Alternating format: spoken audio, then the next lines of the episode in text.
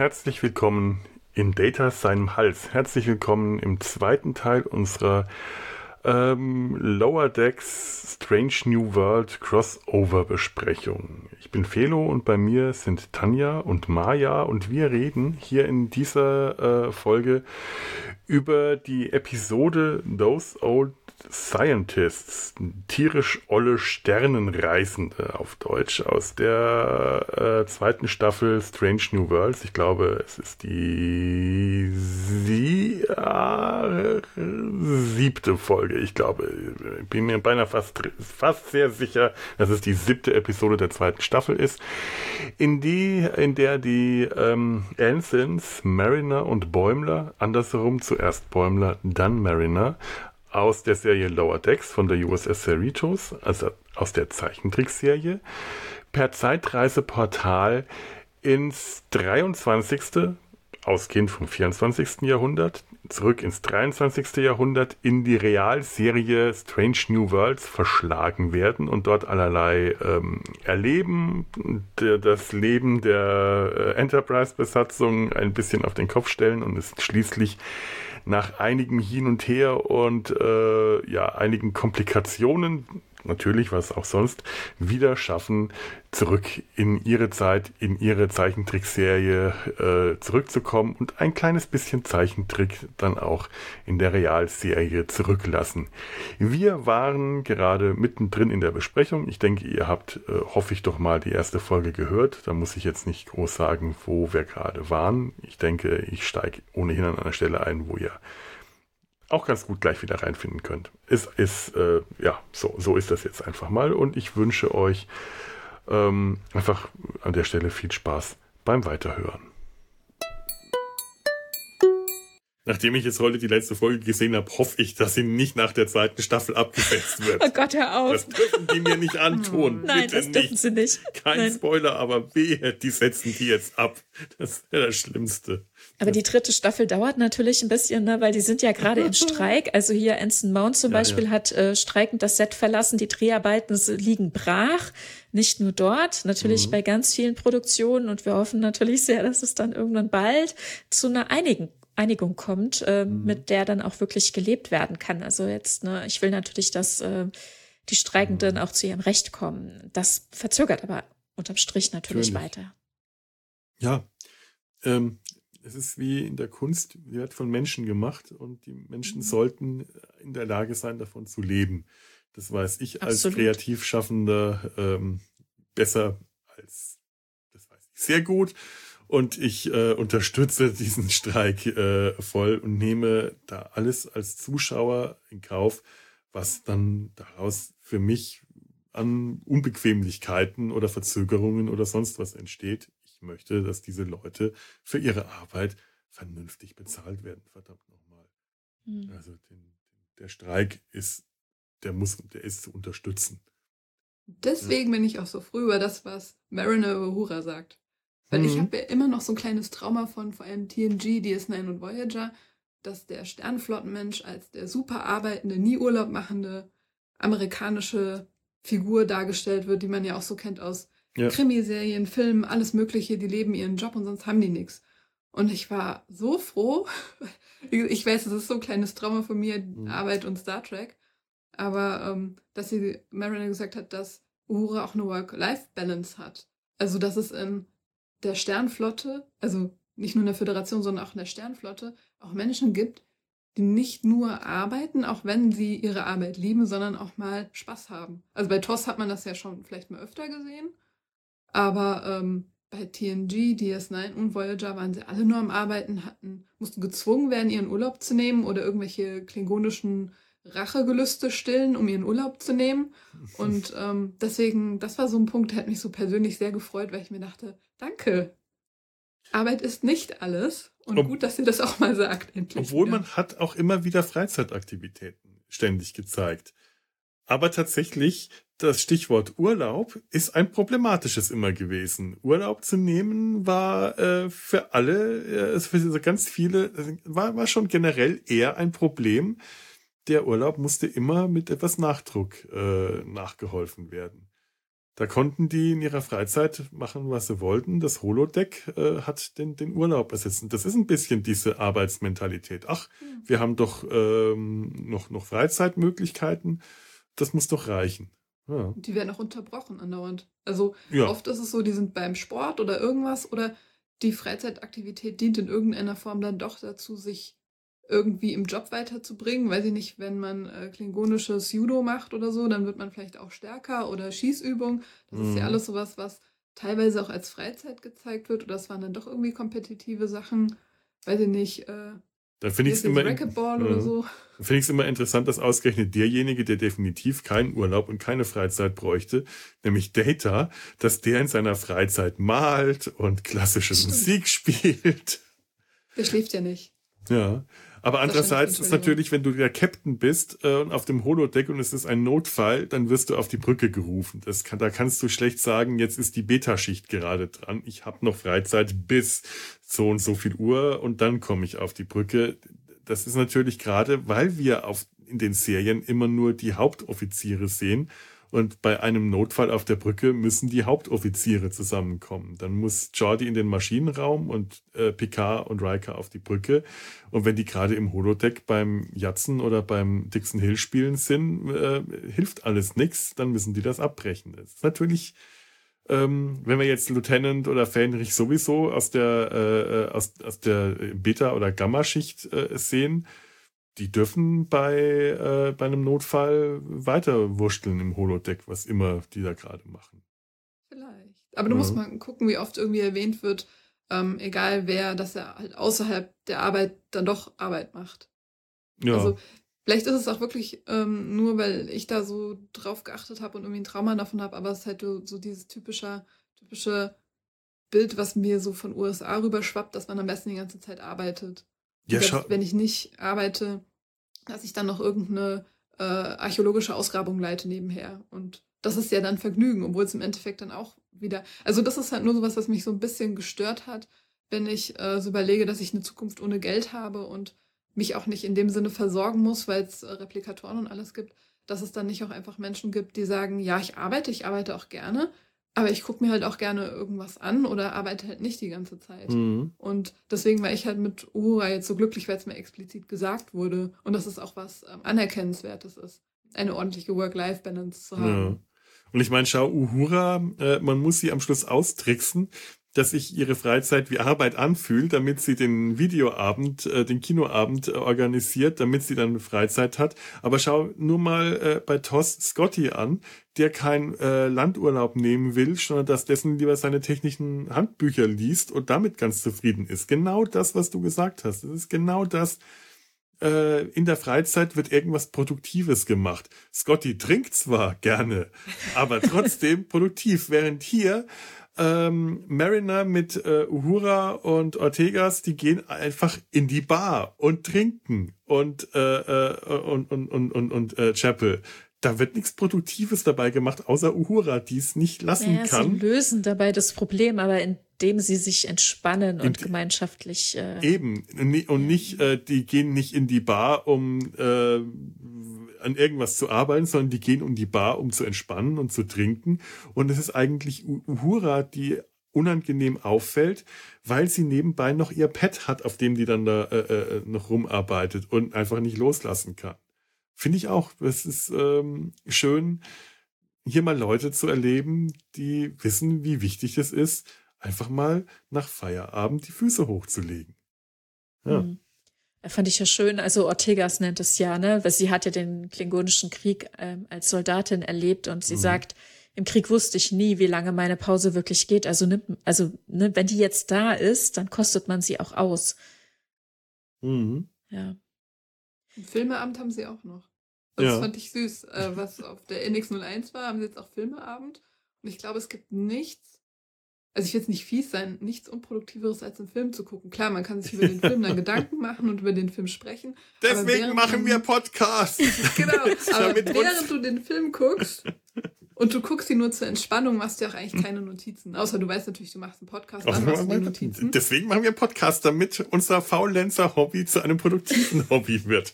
24. Ja. Jahrhundert. So ist es Vielleicht nämlich einfach. Intercom-Kanal Nummer 1 und der Nerd von Deck 15, der muss dann ja. darüber auch noch podcasten, was wir am Freitag gesehen haben. Naja, der Filmeamt, der ist ja äh, zu Ehren von Pikes Geburtstag, ne? Weil, weil ja Bäumler den Geburtstag ausgeplaudert hat. Der ist ja in der Zukunft ein Feiertag. Und all diese schönen Kleinigkeiten, die Pike nach und nach über sich gesagt bekommt, schmeicheln ihm ja, ne? Und da redet er ja auch mit Una drüber, ähm, weil es ja ein Stück weit auch schön ist. Also ich meine, er hat gesehen, ne, durch die Zeitkristalle in Discovery, wie seine Zukunft aussieht. Er hat es körperlich gespürt. Er mhm. weiß, er wird einen schlimmen Unfall haben und im Rollstuhl enden und das wird ihm gar nicht gut oh, gehen. Oh, oh, die Geste, die Mariner macht, wenn sie oh, andeutet, ja. dass er weiß, äh, wie seine ja. Zukunft Die Geste, die fast in ihr Gesicht und All macht mit den Fingern den, den Rollstuhl, den, die Box, in der er sitzt, äh, ja. äh, deutet sie an. Also sie macht ständig solche Gesten. Ich ja. glaube, das ist wirklich ähm, auch ähm, improvisiert von Tony Newson, ja. ne? Also auch mit dem Kommunikator. So diese, oh, sie haben doch diese, diese, ne? Dieses, also die Aufklappkommunikatoren die, und sie macht die, die Handbewegung, ja. ja. Diese genau. Flip-Handbewegung dazu. Oh, so also herrlich, ich glaube, das ist von ihr echt alles improvisiert. Aber ich finde es so schön, ähm, für Pike äh, hier auch nochmal so diese Bestätigung zu bekommen. Ne? Mhm. Ne? Und wie es dann auch tatsächlich schafft, Bäumler in all diese Albernheit um all das drumherum, dass er sich in Halloween, zu Halloween als Pike verkleidet hat. Also, Mit lauter solche wie viel Sachen. mehr kann man äh, das Ego eines Menschen ähm, schmeicheln, wenn man sagt, ich habe, wenn man, man hat sich als die, der Typ zu Halloween verkleidet. Unglaublich. Unfassbar, ja. Aber mhm. und dann auch noch diese Tiefe, ne? Dann, ja. dann schaffen sie es tatsächlich, das wieder so rumzureißen und zu sagen, ne, weil er will ja mit den anderen den äh, Geburtstag nicht feiern. Er hat ja seine privaten eigenen Gründe warum er alleine sein will an seinem Geburtstag. Ne? Und ähm, die beiden, also hier Mariner und Bäumler, denken natürlich äh, fälschlicherweise, das wäre wegen seiner Zukunft. Aber nein, das ist es ja gar nicht. Ne? Es geht darum, er ist jetzt ein, er wird ein Jahr älter als sein Vater war und die hatten Streit und konnten sich nie versöhnen und er will quasi alleine mit seinen Gedanken sein und äh, quasi im Zwiegespräch mit seinem Vater irgendwie eine Flasche leeren. Und äh, das finde ich so schön, wie er dann sagt, stellen Sie sich vor, ähm, Sie können mit Ihrem Vater nicht mehr reden. Stellen Sie sich vor, wie ist es den anderen? Wie geht's den anderen, wenn die mit Ihnen nicht mehr reden können? Ne? Mhm. Wie krass, ne? Und wie er das dann schafft, dass Pike sich dann wirklich auch in die Situation reinfühlen kann. Wenn er sagt, ja, wie wäre es, wenn ich auf Archer treffen würde? Ne? Wie verrückt wäre das? Ne? Also da fanboyt er ja dann selber auch. Ne? Und, den, und das spiegelt uns Fans natürlich auch immer wieder, gerade wenn wir auf Conventions den Leuten gegenüberstehen. Das ist ja auch total verrückt manchmal, ne? Einfach so. Ja, ach, das ist echt schön. Wahnsinn. Es ist auch so, so verrückt, wenn man diese Leute auf Conventions sieht und man ist so vertraut mit ihnen ja. durch die Serie ähm, und die kennen uns nicht. Und die kennen uns nicht. und man möchte die einfach nur ganz normal ansprechen. Man, äh, man, äh, passiert einem ja dann auch manchmal, dass so jemand einem einfach auf einer Convention auf dem Gang über den Weg läuft. Oder oh, ich hatte das auf der Treppe bei der letzten FedCon mit mhm. John Delancey. Wir haben uns sehr schön gegrüßt mit einem schönen Blick in die Augen und es war, ah, es war einfach herzlich. Aber ich bin einfach schön runtergegangen und er ist einfach schön hochgegangen. Das mhm. war so schön. Oder auf der Timelash, wenn einem der Doktor äh, neben oh ja. einem am, im Pissoir auf der Toilette steht. Das kann auch, das kann einem auch mal passieren. Ja. Äh, das sind, äh, dann in dem Moment merkt man, es sind auch einfach nur ganz normale Leute, die ziehen ihre Hose auch ein Bein nach dem anderen an. Das ist einfach, äh, oder machen den Hosenstall wie jeder andere am Pissoir auf. Äh, und das Schöne ist, die, äh, die wenn, wenn, wenn so eine Convention gut läuft und dieses Persönliche rüberkommt und der, der Respekt, ähm, der, der Besucher und der Gäste gegenseitig da ist, mhm. dann kann das was ganz Fantastisches sein. Dann kann, ja. kann, kann, man auch in Gespräche kommen oder man grüßt sich einfach nur nebenbei. Mhm. Ich weiß immer noch, wie ich bei meinem ersten äh, ähm, FedCon-Besuch Brent Spiner äh, einfach zugenickt habe und er zurück und äh, How are you gefragt hat und ich, nice, how are you? Und, und er grüßt und geht weiter. Und wir sitzen da draußen im Biergarten und ich weiß noch, Sebastian und die anderen waren da mit am Tisch gesessen, alle mit offenen Mündern. Äh, was hast du da gemacht? Und ich in dem Moment, Oh, das war ein Moment verzögert, das war Spiner. Oh mein Gott, oh mein Gott. Und ich habe einfach nur aus dem Reflex heraus gegrüßt, weil der mir mhm. bekannt vorkam. Der kam da vorbei. ich glaube, den kenne ich. Und ich dachte, ja, es war so ein Moment, ich glaube, den kenne ich. Der kommt mir bekannt vor. Ich grüße mal, ich nick mal zu ihm. Mehr war das in dem Moment nicht. Als erstes mhm. kam Jonathan Frakes vorbei und dann Brent Spiner und dann kam John Picardo und der ganze Rest vom Pult, der, der stark ist, und die liefen da gerade durch. Und ich habe ohne nachzudenken einfach nur gegrüßt und er hat zurückgegrüßt. Das war alles. Total Der innere Bäumler war nicht so stark. ja. Wahnsinn. Ach, herrlich. Aber eine Frage hätte ich, weil ich mich gefragt habe, ob ich da irgendwie so ein bisschen zu empfindlich ähm, mhm. war, was so das Fangirl-Level anging, aber ähm, es gab ja so zwei Sachen, da habe ich mich gefragt, ist das jetzt auch eine Referenz zurück auf DS9 oder ist es jetzt einfach nur Zufall? Weil das eine war, hat nicht Jazia Dex auch bei ihrer, also nicht direkt persönlichen Begegnung mit dem jungen Spock, aber hat sie nicht auch irgendwie sowas gesagt von wegen, wow, der junge Spock ist ganz schön heiß oder mhm. sieht so gut aus? Ja. Und dann auch mit dem Tricorder. Ja, ja, weil ja, man ja. sich so über den Tricorder freut, habe ich gedacht, ach guck mal, Jazia. Die Trippelfolge, ja, genau, ganz genau. genau, ja, ja. Das klassische gedacht, Design und. Mhm. Genau, es war fast die, also nicht die gleichen Worte, aber es war doch sehr ähnlich, oder? Ja, ja. Mhm. Okay, dann war es sogar ein doppeltes Fangirl-Level sozusagen. Natürlich. Das war Fangirl zum Fangirl zum Fangirl. Das ist alles so unglaublich meta. ja, und jetzt stell dir vor, du bist dann tatsächlich am Set und bist großer Fan, wie zum Beispiel Tony Newsom, ne? Dann, die hat auch alles angefasst. Die hat ganz viele Knöpfe kaputt gemacht, was sie alles ausprobiert hat. und sieht ja auch, ne, wie sie andauernd touched. Ach, so süß. Und die Deltas auf den Schuhen. Entschuldigung, aber man kommt, ja. ich komme mir da auch so echt so vor wie so, ähm, als wenn man so eine äh, Star Trek-Veteran und sagt so, ach guck, ja, diese Anspielung hier und ich habe das verstanden. Und eigentlich kann man das wirklich die, die ganze Folge über machen. Und es ist nicht langweilig. Mhm. Ja, es ist tatsächlich toll. Ähm, das, das, das, das deswegen mag ich Lower Decks zum Beispiel so wahnsinnig gerne, weil ich mich diesen lauter kleinen Details so verlieren kann. Und ich, ich sag, oh, es ist so schön. Ich bin Trekkie oder Trekker oder Star Trek Fan oder was auch immer. Es ist mir in dem Moment dann scheißegal. Ich kenne das alles und ich kann mich in, darin verlieren. Das ist wie, ähm, ich, ich liebe die Comics von Alan Moore, League of Extraordinary Gentlemen, Top Ten, all sowas, weil das oft solche Wimmelbilder sind und der in seinen Comics lauter kleine Referenzen einbaut. Der überall, du hast Wimmelbilder mit hier eine kleine Figur, die man erkennt, da eine kleine Figur, die man erkennt. Dann ähm, ist League of Extraordinary Gentlemen spielt und irgendwann sind die im London der 1960er und du siehst in einem großen, einer großen Menschenmenge siehst du den Doktor durchlaufen. den Doktor aus dem Jahr, in dem das spielt. Neben ihm der Doktor in, aus dem Jahr, in dem der Comic gezeichnet ist. Da ist der erste und der elfte Doktor daneben. Die laufen einfach nebeneinander durch die Menschenmenge und ich, ich gehe ab wie ein Zäpfchen, weil ich wow, wie geil ist das denn? Und sowas, deswegen, äh, das sind so, das sind absolute Fan-Momente für mich. Da bin ich Fan, du Fanboy durch und durch. Und sowas liebe ich einfach. Da ähm, kann man mich total glücklich mitmachen. Hm. Ja, Deswegen sind solche Sachen wie das, die, die Deltas auf den Schuhen. Äh, das ist Toll. Herrlich. Oder die Holo-Bildkamera von Rutherford, genau wie bei der, der Holodeck äh, Doc sie besitzt. Und ja. er hat sie nicht nur einfach umhängen, nein, sie ist ausschlaggebendes Element, ne?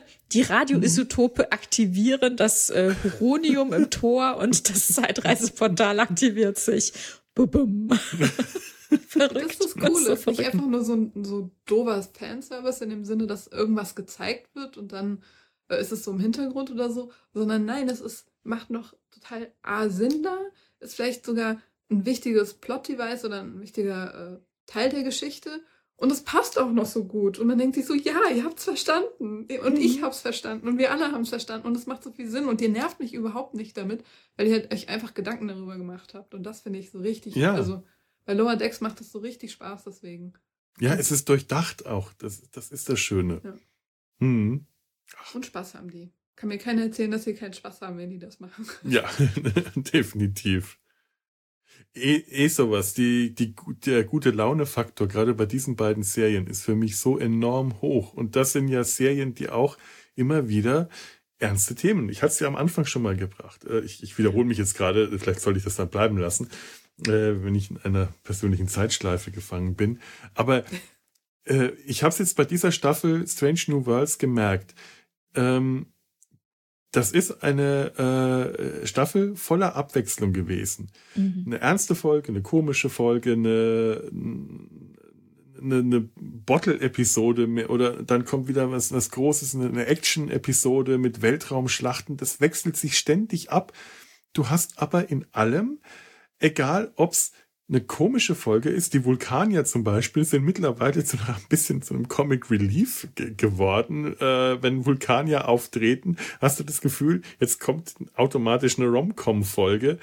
Ich weiß noch nicht, ob ich das gut oder schlecht finde, aber ich habe jedes Mal einen enormen Spaß, wenn ich über Vulkanier lachen kann. Okay. In dem Moment freue ich mich einfach und äh, fühle mich grandios unterhalten, auch wenn ich mir nicht ganz sicher bin, ob das dem Bild der Vulkanier innerhalb des Franchises jetzt wirklich gut tut. Aber ist mir dann auch wurscht. Es wäre gut, wenn das nächste Mal dann wieder ein bisschen weniger auf das Lächerliche gezogen wird. Ne? Ja, äh, genau. Aber wie gesagt, selbst solche äh, äh in, in allen, in egal ob es ernst oder schwer oder äh, äh, äh, äh ob es ernst oder schwer, nein, ob es leicht oder schwer, ernst oder lustig ist, es ist in allem so eine gute Laune drin. Mhm. Das alte Thema der Belichtung, der dunklen Raumschiffe, das ich, das mich immer so genervt hat, ich komme ja dann selber nicht davon weg. Mir fällt halt auf, in dieser Serie wird darauf verzichtet, Raumschiffe dunkel auszuleuchten auch wenn's, äh, äh, wenn wir schwere Szenen haben, schwere Themen oder Action oder Düs oder Horror, äh, auch düstere Szenen, auch düstere Ausleuchtung dann haben, aber allgemein ist das ganze Setting hell. Und es funktioniert trotzdem. Und du brauchst nicht ein dunkles, dunkel ausgeleuchtetes Raumschiff, um ähm, thematische Schwere oder Tiefe zu erzeugen, sondern du kannst das mit einem hell ausgeleuchteten, weißen, strahlend leuchtenden, weißen Raumschiff mit, mit, mit, mit knalligen Farben, kannst du trotzdem Tiefe und Schwere thematisch, inhaltlich erzeugen. Das finde ich so faszinierend. Es geht. Ja. Es ist mhm. möglich. Es ist so ein bisschen ähm, muss ich dann leider sagen, der Gegenentwurf zur dritten Staffel PK. Wo ich das Gefühl hatte, da hat man es dann genau andersrum gemacht. Traurigerweise.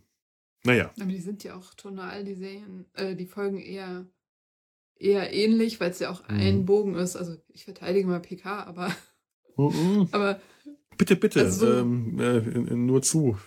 nee, also das finde ich jetzt passt dann schon, weil es ja halt im Endeffekt ist es ja eine Geschichte, die erzählt wird und in Strange New Worlds werden, oder auch in Lower Decks werden ja auch mehrere Geschichten mhm. erzählt. Von daher passt es schon, dass es halt so tonal auch beim Licht relativ gleich bleibt. Auch wenn ich das Dunkle auch nervig finde, aber das passt schon. Ja, ja, da hast du auch recht. Also ähm, es hätte ähm, komisch gewirkt, äh, rein vom, vom Eindruck her, wenn jetzt bei PK von einer Staffel zur nächsten ähm, das Licht eingeschaltet wäre da, da gebe ich dir recht, ja.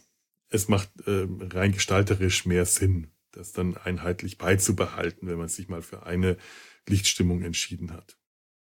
Ja, warum auch nicht.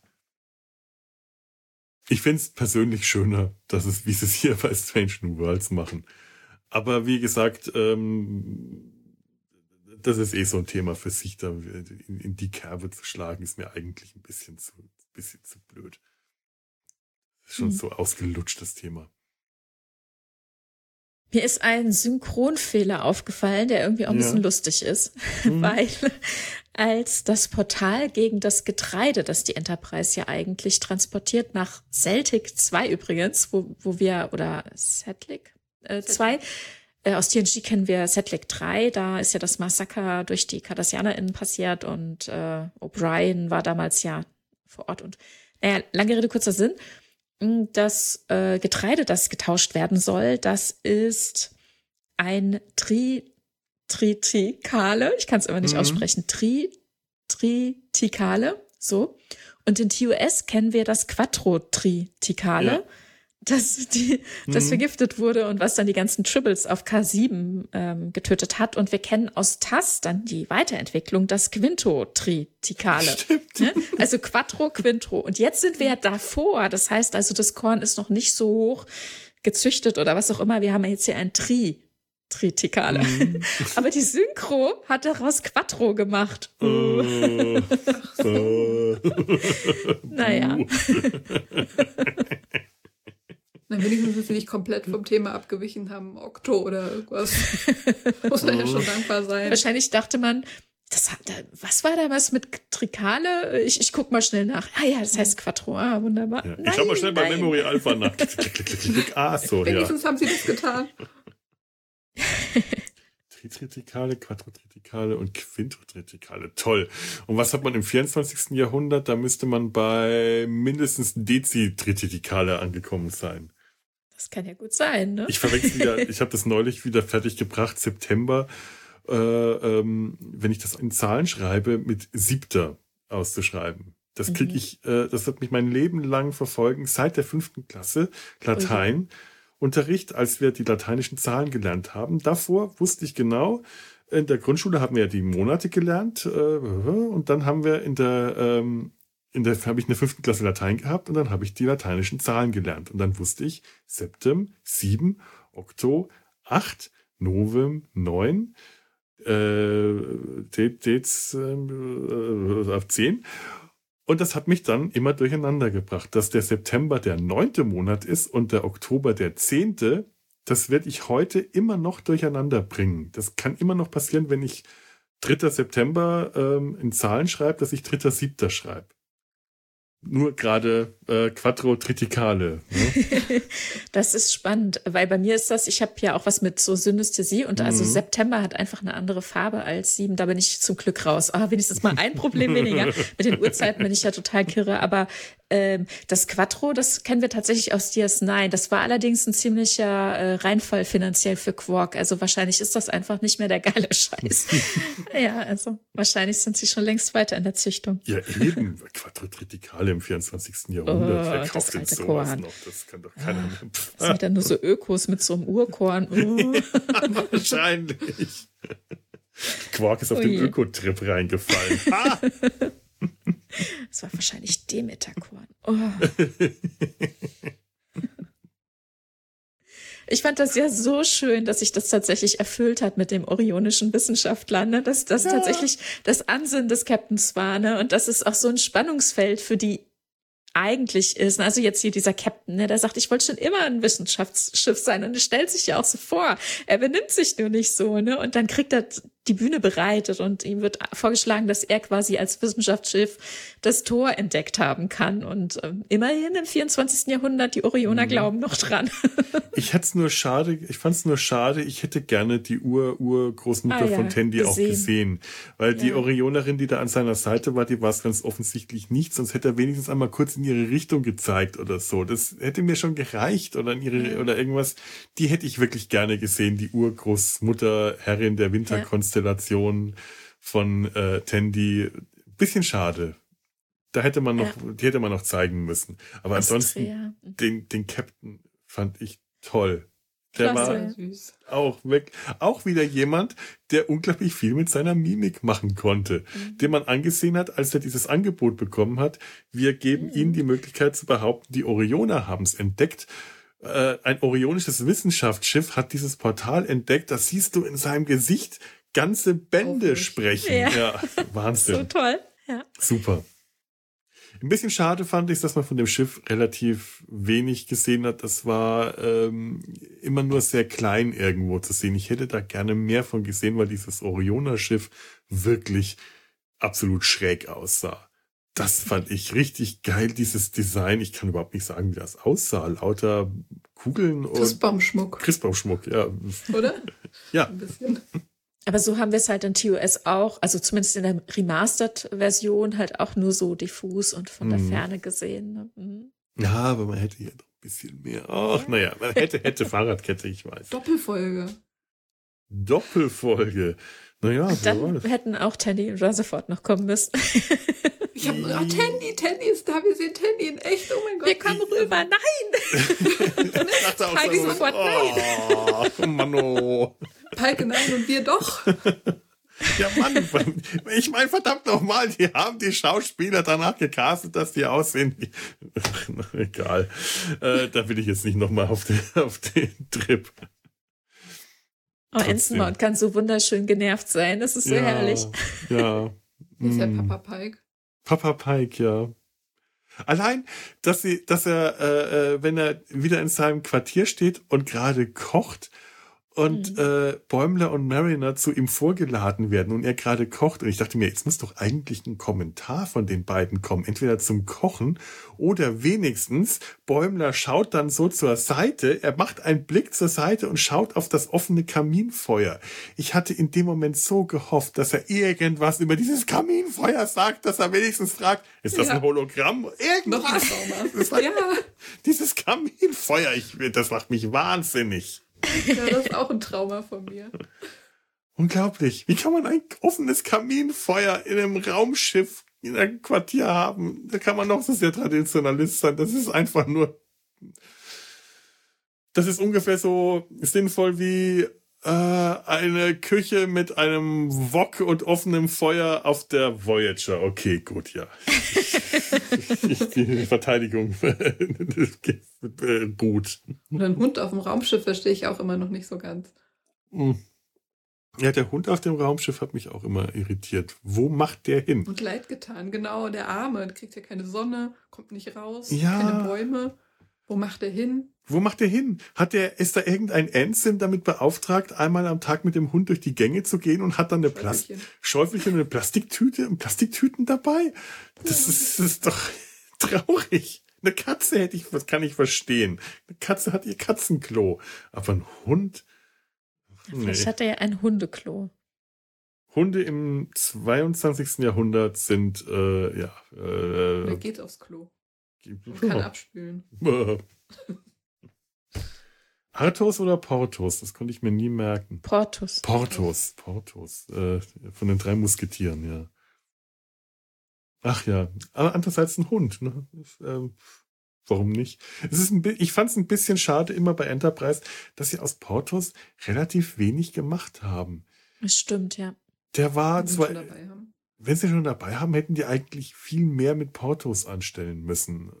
Das, ähm, obwohl es gab zwar, es gab immer wieder ein paar schöne Momente mit Portos, schöne Geschichten, aber irgendwie äh, war der verschenkt. Aber war halt ein Bi aber, aber ein Beagle, immerhin. Snoopy. Mhm. Das tollkühne Fliegerass des Ersten Weltkriegs auf der Jagd nach dem Roten Baron. Um nur mal gerade eine Werbung für den Sumpf zu machen, wir haben gerade eine schöne Folge über die Peanuts besprochen. Hört da mal rein.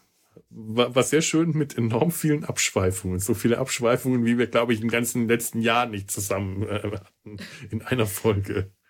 Ich wir haben mich unter sehr, ich noch zu hören. Wir haben unter anderem auch über die Peanuts geredet. den, den, sehr schön. Den Anteil mal so vorzubringen. Ich musste auch an den Sumpf denken, mhm. denn als Pelia ähm, jemanden zitiert, der gesagt hat, ähm, weil sie ist ja schon so alt, sie hat ja schon so mhm. viel erlebt, ne? Äh, zu Bäumler auf dem Maschinenraum und das fand ich eh so schön, ne? Weil Bäumler, also in Lower Decks, ne, wenn man irgendwie mal abschalten will oder was Schönes sehen will, dann geht man in den Maschinenraum und guckt sich das Pulsieren des Warpkerns an. Nichts ist beruhigender als das Pulsieren des Warpkerns und Pelia auch, ne? Sie stehen weiter beim Warpkern und es gibt doch nichts beruhigenderes, als einen ja. ordentlich kalibrierten Warpkern zu sehen, genau. und sie sagt doch, also das fand ich übrigens auch schön, auch wieder eine Abschweifung nochmal, ähm, Sie sagte, äh, ihr, du bist einer von den Kids aus der Zukunft. Und äh, Bäumler meint dann, also ich bin übrigens ein Mann. das fand ich auch schön, weil du vorhin meintest von wegen Postergirl und Posterfrau, mhm. ne, dass man da so, aber ihr Blick ist da halt einfach auch so ein bisschen, ne, sie geht da so drüber hinweg. Und dann meinte ja. sie, Äh, sie ähm, erinnert sich an jemanden, der mal sagte, ähm, man müsse, äh, also er hätte so lange gehandelt wie jemand, der nicht ist, dass er irgendwann zu demjenigen geworden ist. Ne?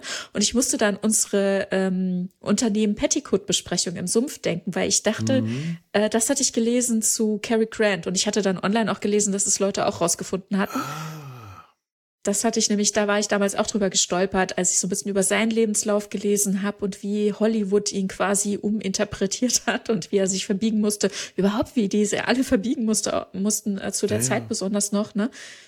Genau, und äh, also Pelia kannte wahrscheinlich Cary Grant.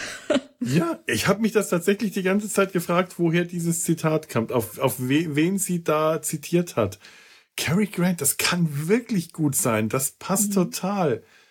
Ja, ich meine, es ist ja heute äh, wirklich ein äh, Trend, könnte man jetzt fast sagen, aber eigentlich eine ganz tolle Entwicklung, dass sich äh, SchauspielerInnen nicht mehr ähm, Schauspielernamen geben müssen, die ja. äh, äh, eingängig klingen, sondern dass die mit äh, ihren eigenen Namen, egal wie sperrig die sind, ähm, Schauspielerkarriere machen können. Was für mich ein ja. Problem ist, weil ich mir die Namen dann nie merken kann. Und äh, aber trotzdem, äh, Cary Grant, ich weiß gar nicht mehr, wie der eigentlich hieß, aber der musste sich ja, ja wirklich enorm verbiegen, um Cary Grant ja, ja. zu sein.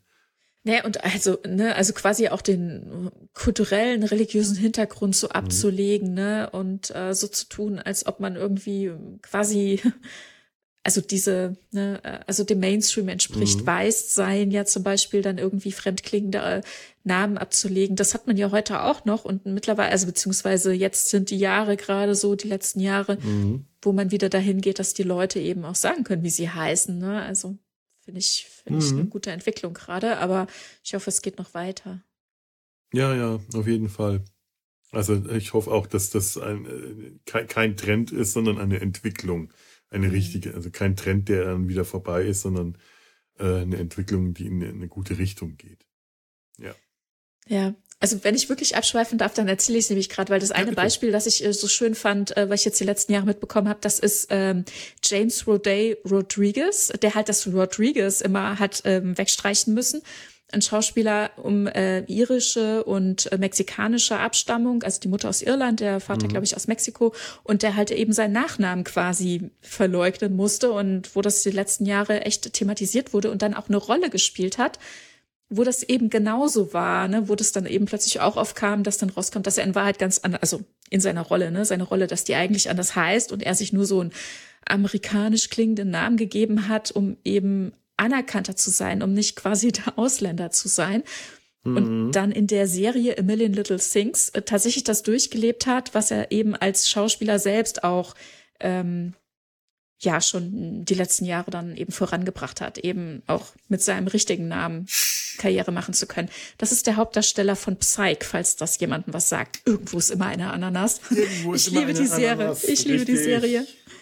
Ja, genau. schade, es ist äh, aus dem Streaming-Programm genommen worden, äh, ja. bevor ich sehr weit kam. Oh, ich auch. Ich fand es auch so schade. Ich habe jetzt überlegt, ob ich mir die Komplettbox kaufe auf DVD. ich hatte die letztes Jahr durchgeguckt und ich fand es so schön. Ich wollte es unbedingt dieses Jahr nochmal machen. Aber ja, hm, ich weiß auch nicht. Keine Ahnung. Ich hoffe, es kommt bald wieder. Und ich vor allem, wir arbeiten ja auch mit hier Hashtag Psych4 äh, daran, dass der vierte Film kommt. Die ersten drei sind auch klasse. Unbedingt angucken. Woran muss ich gerade denken? Six Seasons and a Movie. Ähm, das ist Community. Okay. Ja, apropos Movie, ähm, Strange ja. New Worlds ist doch prädestiniert dafür, ins Kino zu kommen, oder? Aber, aber sowas. Eigentlich wäre oh. jede Serie prädestiniert dafür gewesen, ins Kino zu kommen. Das ist der alte Fantraum, der alte Star Trek mhm. Fantraum, wo ich mir immer gedacht habe, oh, wenn die glaube, mit Deep Space Nine fertig sind, ja. dann kommt ein Kinofilm und dann hört ja. von Aber ich glaube, Strange New Worlds könnte es wirklich packen wäre, wäre äh, alles so, das wären solche Träume. Ich, ich traue mich nicht, solche Träume mehr zu träumen. Ah. Ich, ich, ich träume nur noch ganz zahm zu hoffen, dass sie die nächste Staffel noch irgend, dass, dass die noch kommt. Mehr, mehr traue ich mich schon nicht mehr zu, zu wünschen. Das ist schon, also seit dem Prodigy Desaster gerade ja. in letzter Zeit ähm, bin ich echt ähm, sehr, sehr demoralisiert, was, was das angeht, was die Zukunft von Star Trek angeht. Das ist wirklich traurig. Ja, das wird mit den Würfeln entschieden. Das hat nichts mit Sinn und Verstand oder wirklichen nee. Zahlen zu tun. Prodigy wurde geguckt, Prodigy hat Geld eingespielt, Prodigy ist beliebt, hat viel Potenzial für weitere Einnahmen, für mhm. Merchandise, für weitere Staffeln und Filme. Davon träumen auch die Helgemann-Brüder, denn es war ja jetzt nicht nur mhm. die Santiago Comic Con, eine Woche später war ja jetzt gerade auch erst ähm, die Star Trek äh, Mission, die 57. Mission quasi, das 57. Jahr, äh, Star Trek Las Vegas, ja, die offizielle Con. Und da haben sie nochmal alles aufgefahren. Also wer nicht im Streik war, ähm, war dort, beziehungsweise man konnte ähm, eben auch trotz Streik teilnehmen und vor allem auch die Hagemann-Brüder als äh, Verantwortliche für Prodigy waren da und haben nochmal quasi den Fans alles gegeben, was da war. Wir haben auch vier Minuten aus der aus dem Anfang der zweiten Staffel Prodigy mhm. gezeigt bekommen. das ist wunderschön.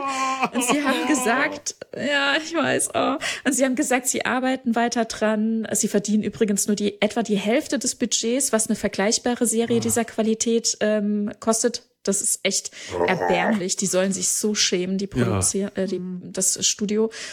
Und äh, die Produktion dauert noch bis Weihnachten 2023 und sie hoffen natürlich, dass sie bald verkauft werden. Und alles, was wir tun, Unterschriftensammlung ist ja explodiert, ist ganz, mhm. ähm, ganz oben mit dabei, was die Unterschriftensammlung bisher betraf und ähm, kann natürlich weiter abgegeben werden. Unterschreibt, wenn ihr es noch nicht getan habt und äh, alle Hashtags, Save Star Trek Prodigy ja. und jeder Merch-Kauf und jedes Buch und, und so weiter, das alles unterstützt tatsächlich den Marktwert, um zukünftigen ähm, Studios oder Sendern zu zeigen, dass ein, eine Fanbase da ist, die diese Staffel sehen will.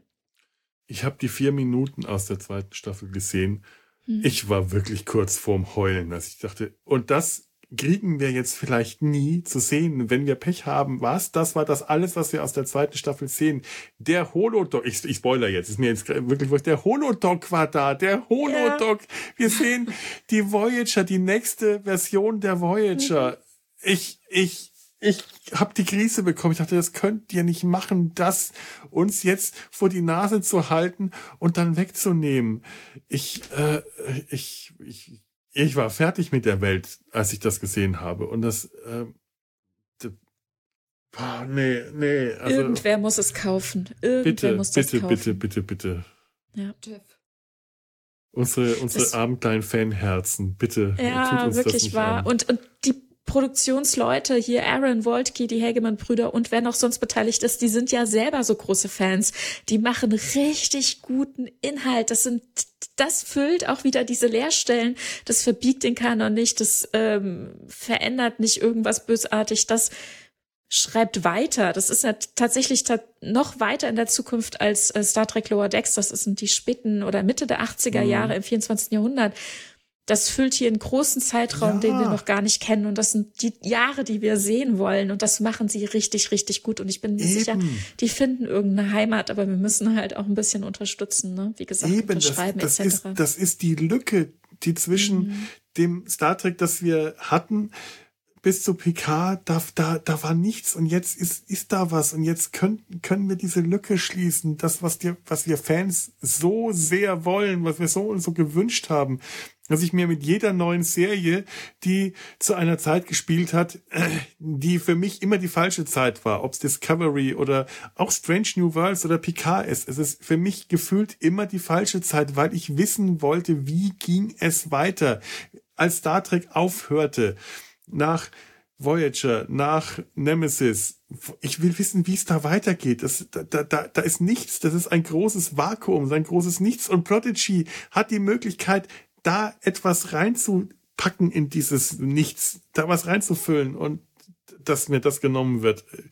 Können wir, können wir irgendwie auf die Tränendrüse drücken? Ich würde mir den Kopf kahl rasieren und mir ein Foto von mir am Tropfen machen, wenn ich sechste Mal in der Onkologie sitze.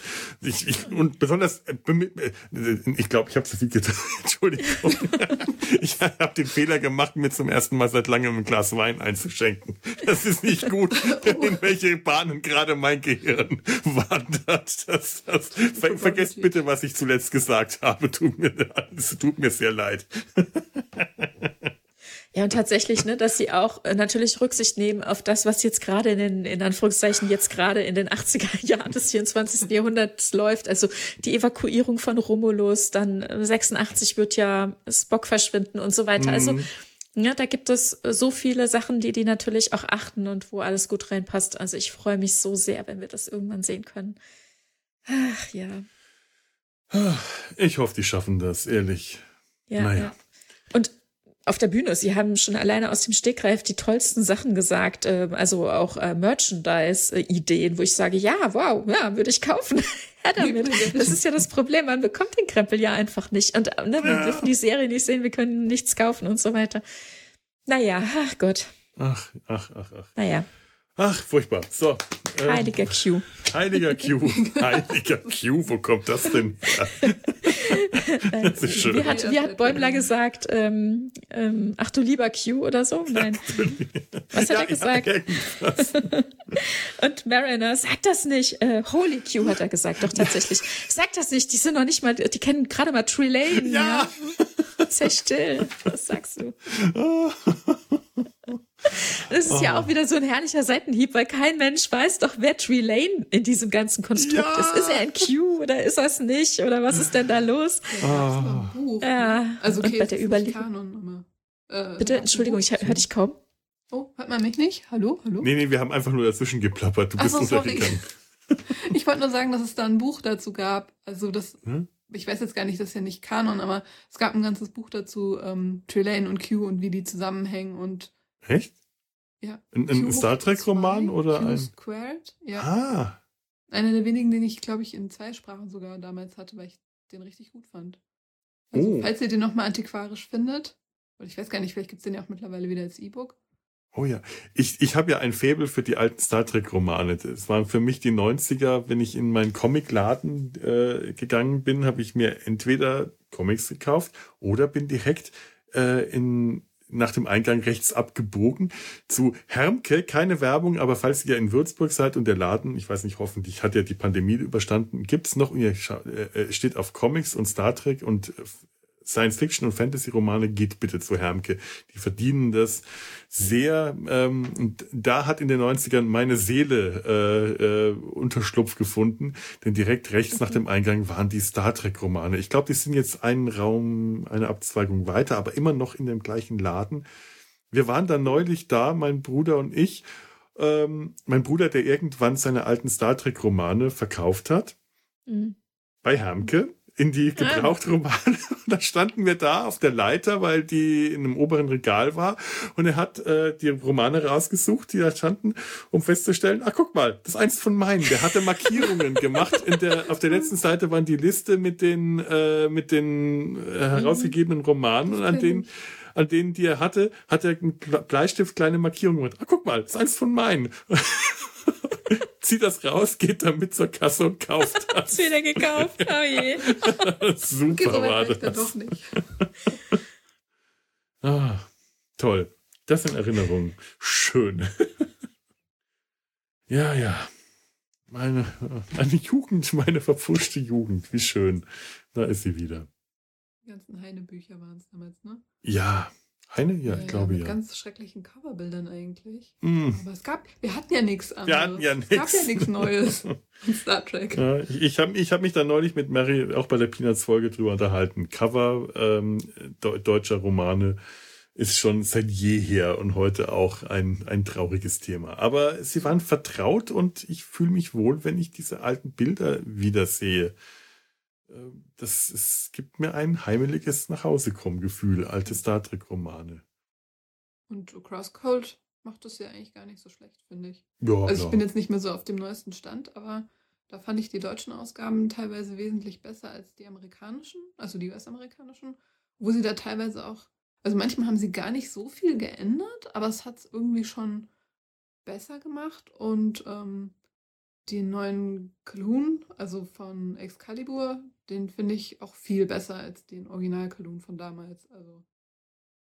Kloon? Kloon? Ich kann das nicht aussprechen, aber da, ich glaube, das war so der Witz. Ähm, da gab es noch diese Romanreihe mit äh, der Excalibur. Das war die erste Romanreihe, wo halt mal sich was ändern durfte und ein mhm. neues Schiff vorgestellt wurde. Ah, okay. Und ähm, Mackenzie Caloon war der Captain und bei den alten Heine-Versionen, also es ging für uns, glaube ich, nicht sehr weit mit den Romanen damals, weil die dann einfach aufgehört haben. Ah, ja, Crosscode ja, ja. hat sie vor einiger Zeit wieder neu aufgelegt und weitergebracht. Und auf den alten Covern sah der halt aus wie so ein 80er Jahre Love Interest vom Loveboat oder so. Und in den neuen Versionen von Crosscode sah halt richtig aus wie so der verwegene äh, Rebell, der halt in Wirklichkeit ist. Also Ah, okay. deswegen, also es gibt auch gute deutsche Cover.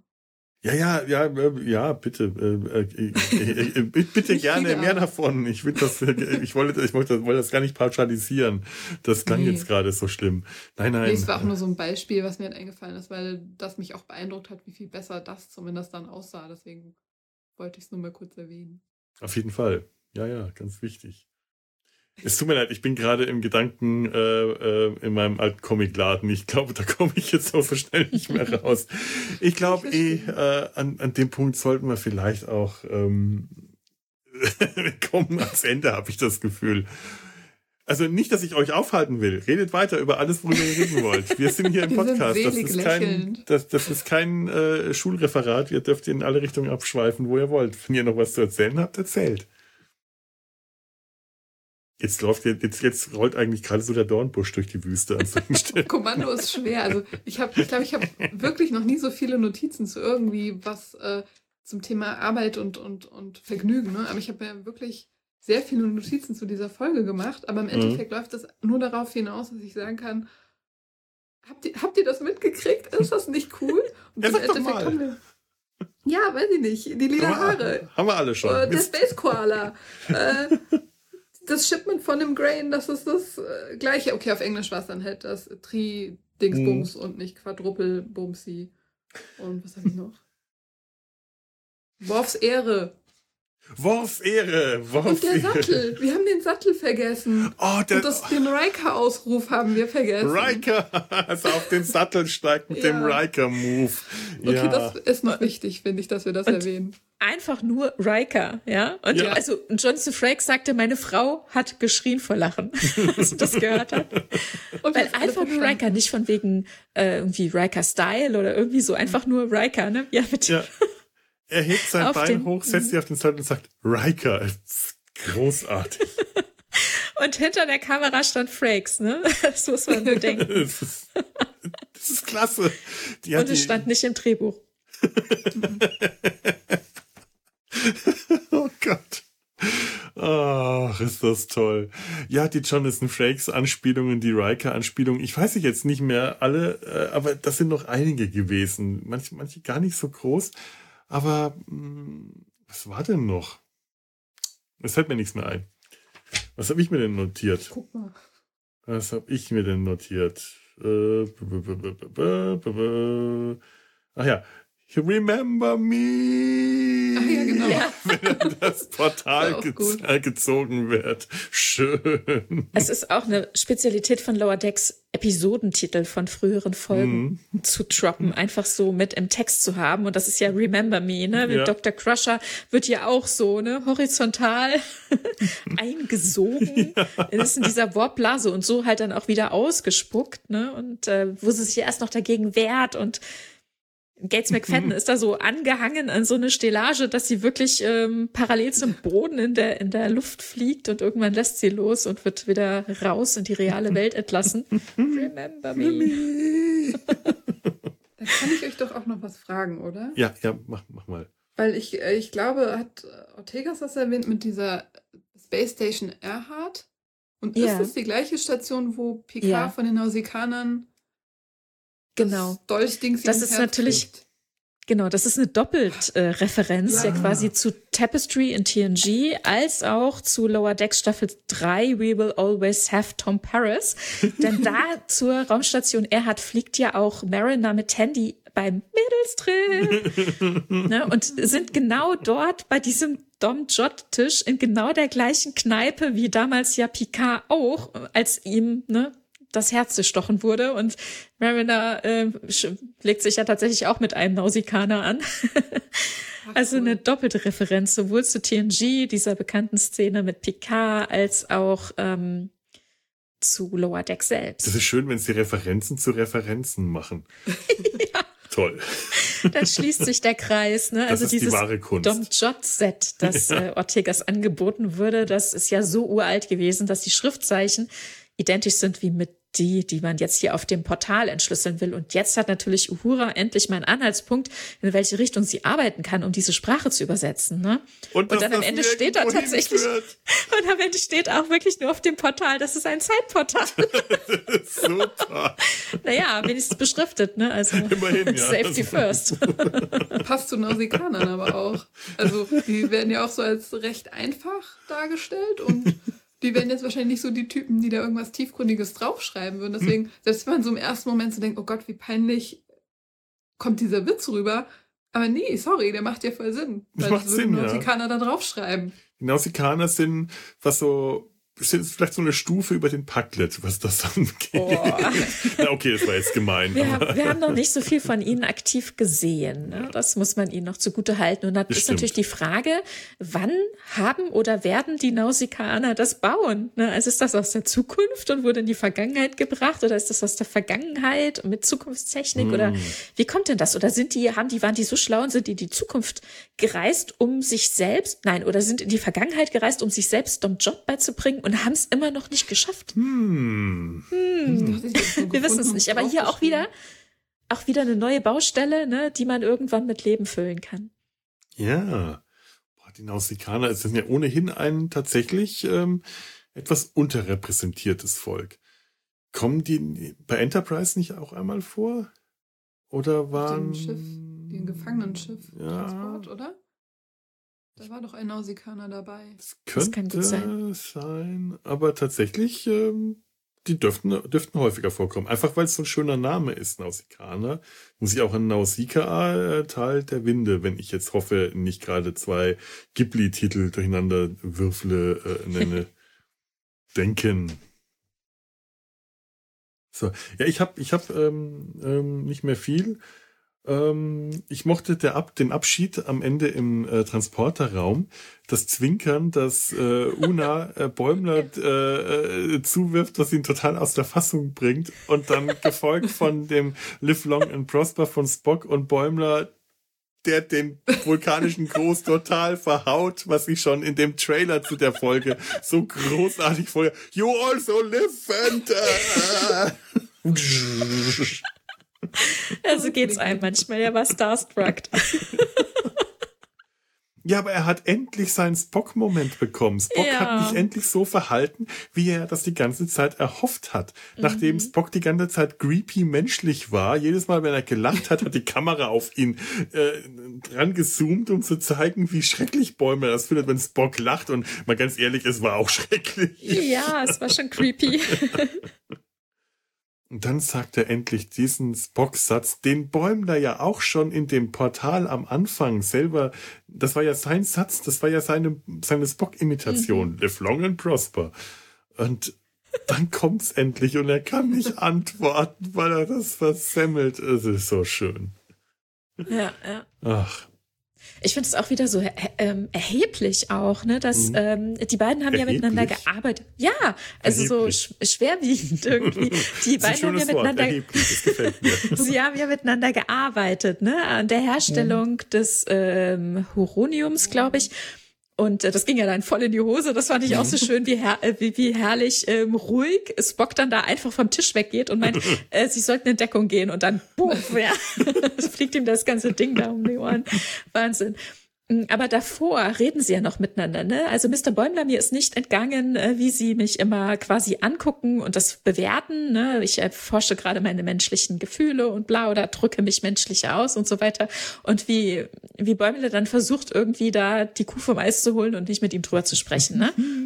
Und ähm, aber im Grunde hat Spock hier schon verloren, weil er vorher schon, also Bäumler vorher schon im Lift quasi bei äh, Scheppel den Ton gesetzt hat. Ne? Er hat ja. ihr verraten, wie Spock in Zukunft sein sollte, seiner Meinung nach, und mhm. äh, setzt es auch so voraus, dass das richtig ist und dass es gesetzt ist, dass es nicht optional ist. Ne? Und sie hat direkt schon Konsequenzen daraus gezogen. Da kann Spock noch immer denken, was er will, weil er sagt, ja. Sie sagen mir das zwar jetzt, aber ich habe meine Entscheidung getroffen. Ich gehe ja meinen Weg weiter. Mhm. Nee, m -m, wirst nee. du nicht. Und das ist, das ist schon hart, ne? Wow. Ja da hat tatsächlich Bäumler die Zukunft gestaltet. Ja, aber er muss das ja tatsächlich tun. Hier haben wir wieder, ne, das ist eine selbsterfüllende Zeitreise. Eben. Heftig, ja. Das ist die und man Frage, weiß ja nie, in welcher Art oder äh, freie Entscheidung, freier Wille. Genau, und wir wissen ja nie, in welcher Art von Zeitreise wir sind. Sind wir in einer selbsterfüllenden? Schaffen wir mhm. eine neue Zeitlinie oder äh, verändern wir einfach nur unsere? Und dann kommt auf jeden Fall die Zeitreisepolizei auf den Plan. Ne? Aber hier hat es sich ja wirklich erfüllt, was wir vorher im 24. Jahrhundert schon wussten. Wow. Ach. Also wow. ja. ja. ja. Das ist erheblich. Das ist erheblich. Ich, ich habe das Wort ganz ehrlich noch nie vorher gehört. Erheblich. Was? Ich werde das jetzt öfter. Nein, nein, ich, ich habe das jetzt gelernt. Ich werde das öfter benutzen. Ich benutze jetzt öfters Holy Q. ich finde das toll. Holy Q. Besser als Oh mein Gott. Ja, ja. Oh mein Gott, ist so langweilig. Oh mein Gott, ist langweilig. Das ist ja so 23. Jahrhundert. Vor allem atheistischen Star Trek. Holy Q. Sehr schön. Ha. So, noch irgendwas?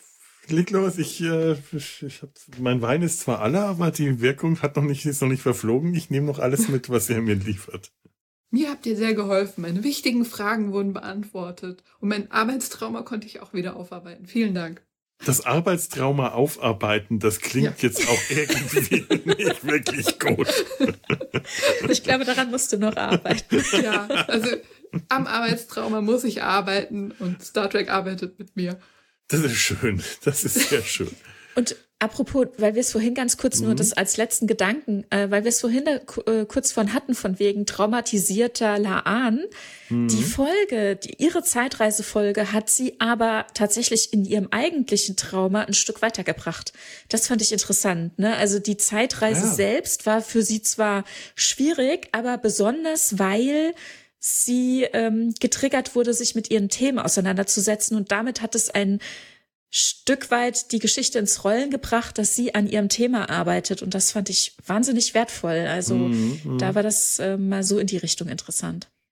Ja, stimmt. Die hat äh, ihr Traumata äh, gut, gut, an ihrem Traumata gut weitergearbeitet. Und ich fürchte aber mhm. auch, die wird noch sehr lange dran arbeiten müssen. Ja. Und ich hoffe auch, dass sie das noch kann um wieder bei meinem Trauma angekommen zu sein. Glaube ich, glaube ich durchaus, ehrlich gesagt. Und also wir haben sie jetzt hier auch nach der Zeitreise noch in anderen Folgen gesehen, wie sie da weiter dran arbeitet. Und ich denke, sie wird die zukünftig, äh, die, die Chance in der Zukunft auch haben, während ich bei anderen da weniger, mhm. ähm, also mehr Sorgen habe. So. Mhm. Ja nun. ja nun. Ja nun. So. Holy Q.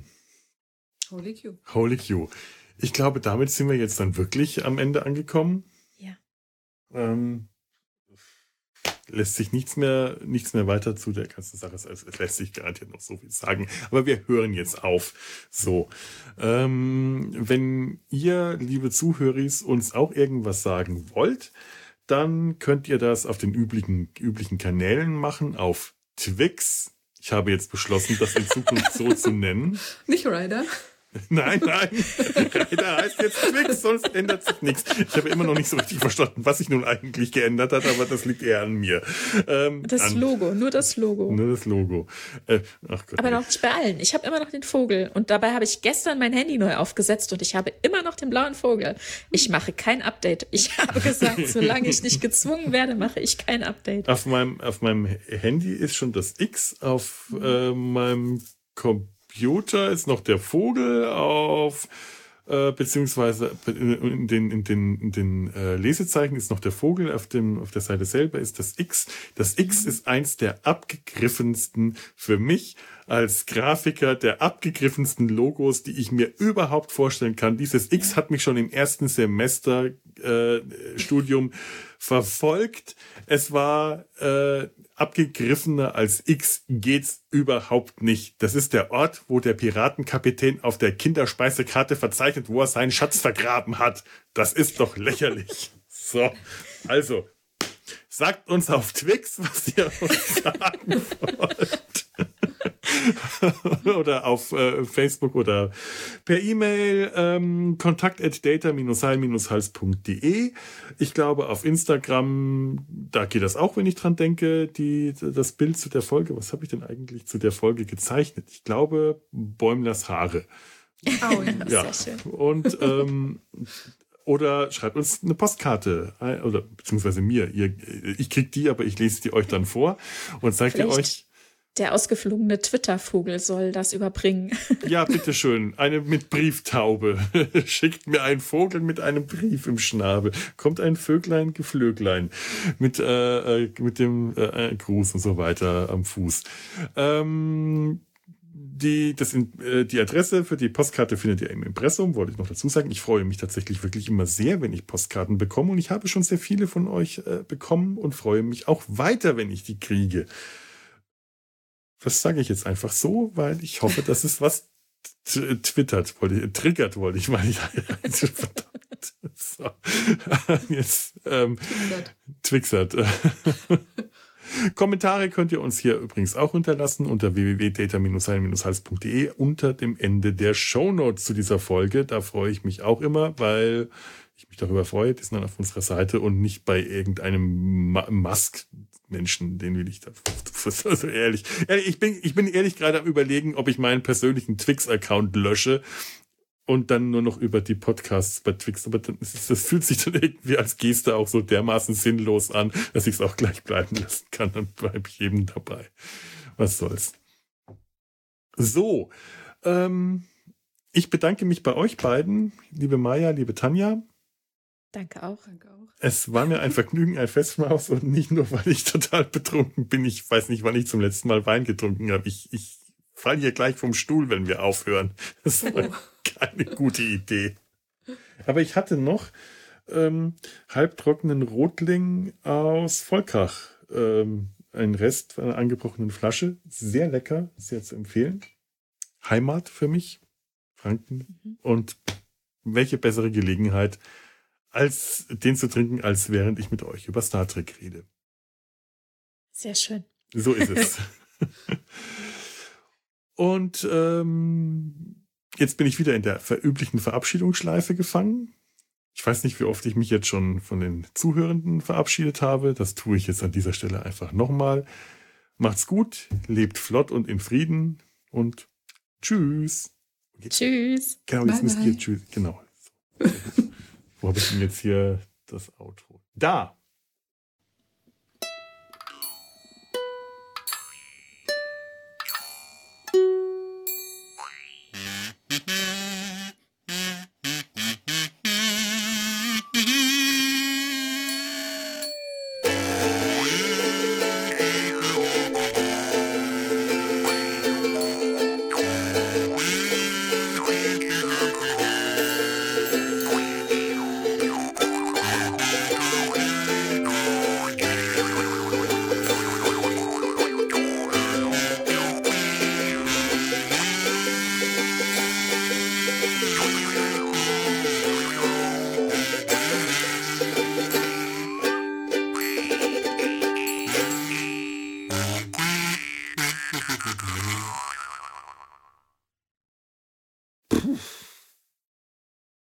Ach übrigens, ähm, JJ-Track, das mache ich jetzt dann demnächst am Rhein. Das heißt, es, es tut mir leid, äh, ich weiß, du wolltest eigentlich, aber alles gut. Ja, weil, weil, weil wir uns nochmal am Rhein treffen und ich einfach keine Lust hatte, jetzt nochmal irgendein neues Thema da aufzumachen, sondern lieber Tobi dazu zwingen, sich nochmal JJ-Track anzuschauen. Ich weiß nicht, was dabei rauskommt. keine Ahnung. Aber ich kann da wenigstens drüber reden, ohne mir, mir vorher was denken zu müssen. Ja, cool. Ich bin gespannt. 50 Prozent davon finde ich auch richtig gut. Eineinhalb Filme. Ich wollte es gerade sagen. Das ist bei drei Filmen, ähm, äh, also so wirklich so ab der Mitte des zweiten Films oder eher so. Nee, bis zur Mitte des ersten Films und dann den kompletten dritten. Ah, okay. Also den Anfang und das Ende mag ich, aber dazwischen ist irgendwie ein kompletter Ausfall. Interessante Mischung. Gerade der dritte wird ja allgemein nicht so äh, als äh, äh, äh gerne ich mal Beyond so. Ist richtig gut. Ich habe bei Beyond auch enorm viel Spaß, aber ich äh, finde ihn tatsächlich nicht besonders gut. Naja, also für, für JJ Track ist er erstaunlich gut. Also beim, oh. äh, beim ersten, finde ich, ist die erste Hälfte sehr trackig und dann irgendwann haben sie es komplett aus den Augen verloren. Irgendwie, ich weiß nicht, ob da jemand anders zuständig dafür war oder so, dann machen sie irgendwas. Im zweiten Film ja sowieso. Da haben sie ja quasi nur ein altes Drehbuch genommen und alles umgeschrieben. Und ich saß im Kino, ich muss immer noch dran denken, wie eine Freundin, die, ich hatte, also ich war mit zwei Freundinnen mhm. im Kino und, wir, und die eine, die in der Mitte saß, die setzte sich plötzlich mitten im Film um und meinte, setzt ihr euch nebeneinander. Weil wir immer über sie hinweg uns kaputt gelacht haben. So, ah, guck mal, guck mal. also irgendwann, ich so, oh mein Gott, irgendwann der dritte Film heißt Auf der Suche nach Captain Kirk. Ich habe mich nicht mehr eingekriegt, ja. Oh Gott. Das wäre auch nicht schlecht gewesen. Warum haben die das nicht gemacht? Oh Mann. Hm. Aber der dritte hat wirklich viel Star Trek in sich. Auch wenn es natürlich Action ist. Na klar, das wollen sie im Kino eben so zeigen, aber mhm. das ist wirklich Star Trek, ne?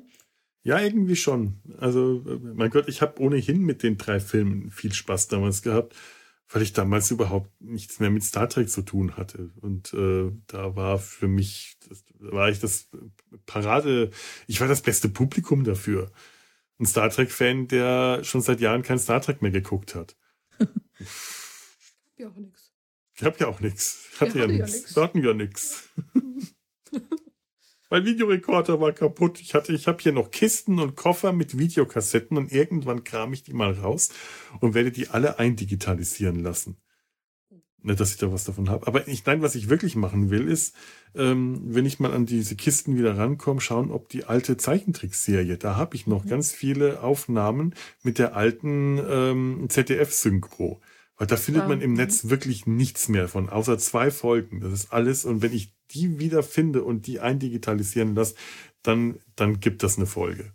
Dann muss ein Vergleich zwischen Original, ähm, neuer Synchro und ZDF-Synchro stattfinden. Ich weiß nur, ja, cool. Ja. Keine Blumen für Kirk. Das ist der, der, der keine Blumen für Kirk. Das ist einfach der beste Star Trek-Titel. Eine Produktion des Podcast Imperiums.